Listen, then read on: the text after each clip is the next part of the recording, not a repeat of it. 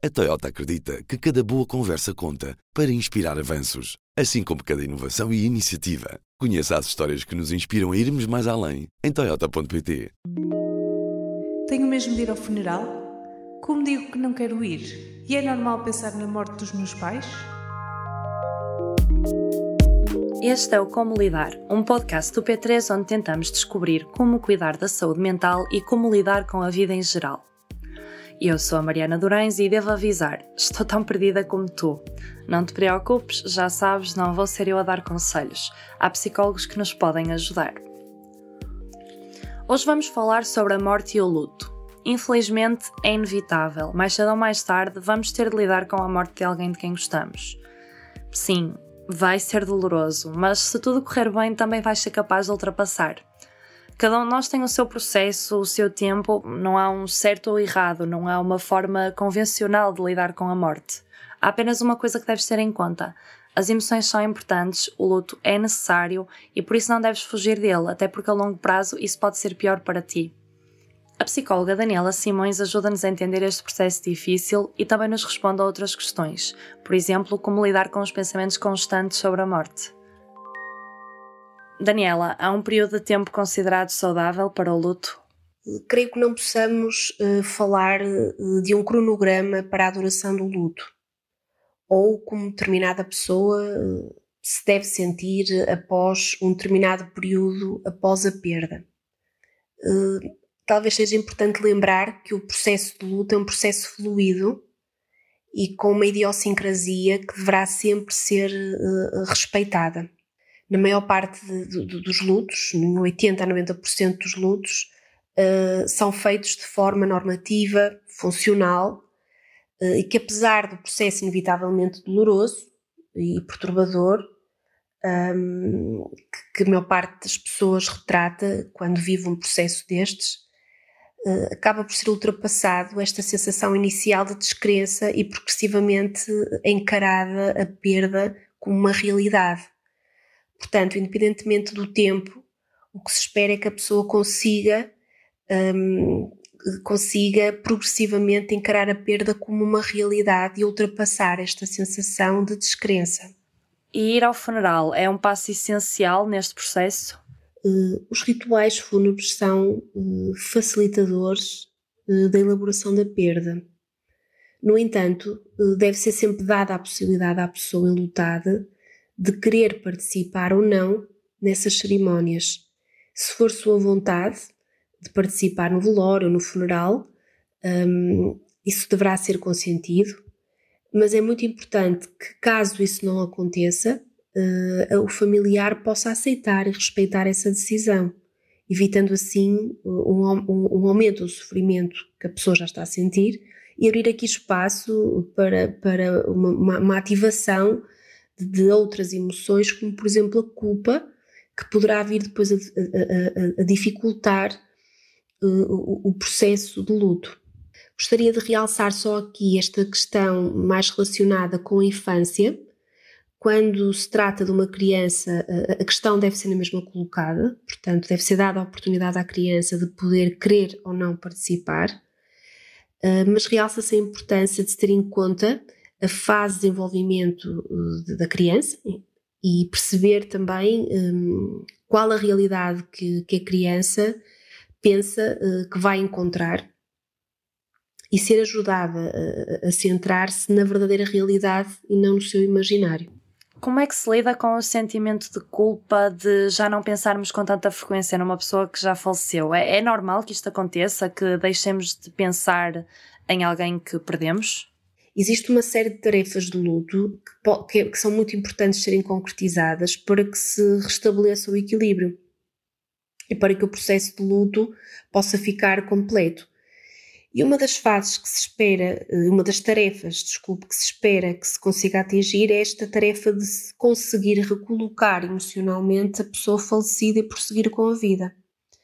Ou seja, a pessoa deixa nesta fase esperado e saudável que a pessoa nesta fase deixe de ter uma necessidade de reativar um, a representação da pessoa falecida com grande intensidade e tranquilizar uh, que a pessoa uh, nunca perde uh, as memórias em relação à pessoa falecida. Portanto, apesar de ser normal poder haver aqui este sentimento de culpa, a forma de nós ajudarmos esta pessoa é explicando que, de facto, um, é esperado que em determinada fase haja aqui uma tarefa de recolocar emocionalmente a pessoa falecida e que essa fase é uma fase que se, que se caracteriza por, uma, por, uma, pelo, pelo facto da pessoa deixar de ter uma necessidade de reativar a representação da pessoa falecida com a mesma intensidade uh, com que o fazia no início. E isso vai fazer com que a pessoa pense menos nessa pessoa que faleceu, mas que isso não é sinónimo de que um, se esqueceu da pessoa ou que está a desconsiderar a pessoa. Ainda acerca da culpa, é normal termos esse sentimento depois da morte de alguém, aquela ideia de que podemos ter dado mais atenção, ter contribuído mais para a vida daquela pessoa? Uma das linhas para a intervenção no luto uh, é, entre, entre outras, ajudar uh, a identificar e a experienciar emoções. E uma dessas emoções é a culpa, que pode estar associada uh, a imensas circunstâncias e que ocorrem frequentemente após a perda e que na maior parte das vezes um, esta culpa é irracional e é infundada e pode surgir como uma tentativa de explicar o que aconteceu e de encontrar uma, uma causa, de construir um sentido para, para, para a situação. Ou seja, esta, esta sensação que a pessoa tem de sentir um, que poderia ter feito mais, podia ter dado mais atenção à pessoa falecida, vem, vem de, uma, de uma necessidade, de uma tentativa de explicar o que aconteceu, de encontrar então a causa e de construir um significado para a situação. É normal pensarmos na morte dos nossos pais quando eles ainda estão vivos, por exemplo, e quando é que este tipo de pensamentos é motivo para alarme? Uh, ficar preocupado com a morte com a nossa própria morte ou com a morte dos que nos são queridos uh, é muito comum uh, e é algo natural. Uh, no entanto, quando esse medo e essa preocupação são constantes, um, creio que poderá ser importante procurar ajuda especializada, perceber também se esses receios são reativos a algum acontecimento de vida marcante um, se, se, se, são intensos, se se prolongam no tempo. Portanto, tudo isto poderão ser indicadores, lá está mais uma vez a questão aqui do impacto que este medo tem na, na, na vivência uh, e na, na, funcionalidade da pessoa. Uh, apesar de ser normal poder ficar preocupado com esta questão, se esta questão interferir na funcionalidade, procurar um profissional da área da saúde mental poderá ser uma necessidade. O que é que devemos ter então em conta para fazer um luto saudável?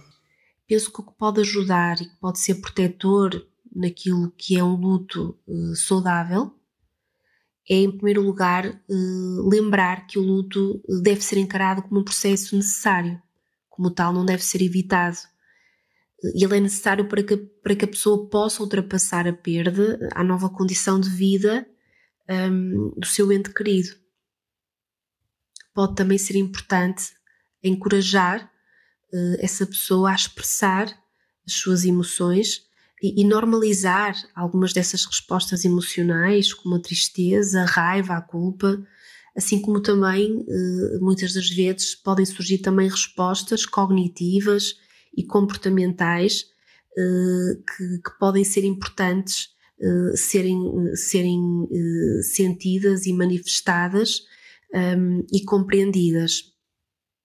No entanto, eh, se essas alterações começarem a constituir um impacto eh, significativo naquilo que é o funcionamento global eh, da pessoa, é muito importante que a pessoa possa pedir ajuda.